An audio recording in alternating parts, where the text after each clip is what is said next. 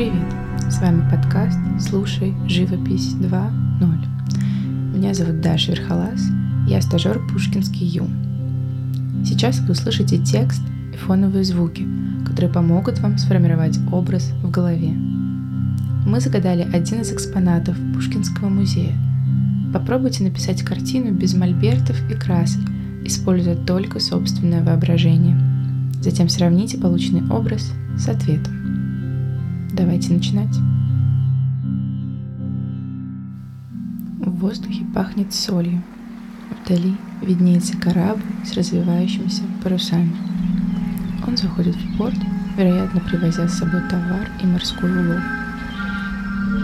На деревянном столе перед вами развалы рыбы и морепродуктов.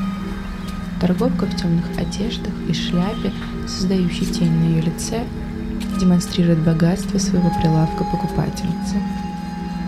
Она – женщина в накидке изумрудно-зеленого оттенка и чепце.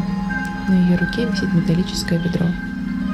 Она обращена к вам спиной, так, что вы видите, как свет и тень чередуются на складках ее одежды. Однако настроение природы отличается от размеренной повседневной жизни посетителей рынка. Перистые облака, нависшие над портом, движутся в их сторону, принося с собой предгрозовое томление. Сочетание темных, охров и изумрудно-зеленых оттенков создает ощущение напряжения и беспокойства. Даже воздух имеет желтоватый оттенок и словно становится вязким и загустевает. Мы загадали картину «Рынок в порту», художника Иммануила де Витте. И помню, искусство – это магия мысли и воображения.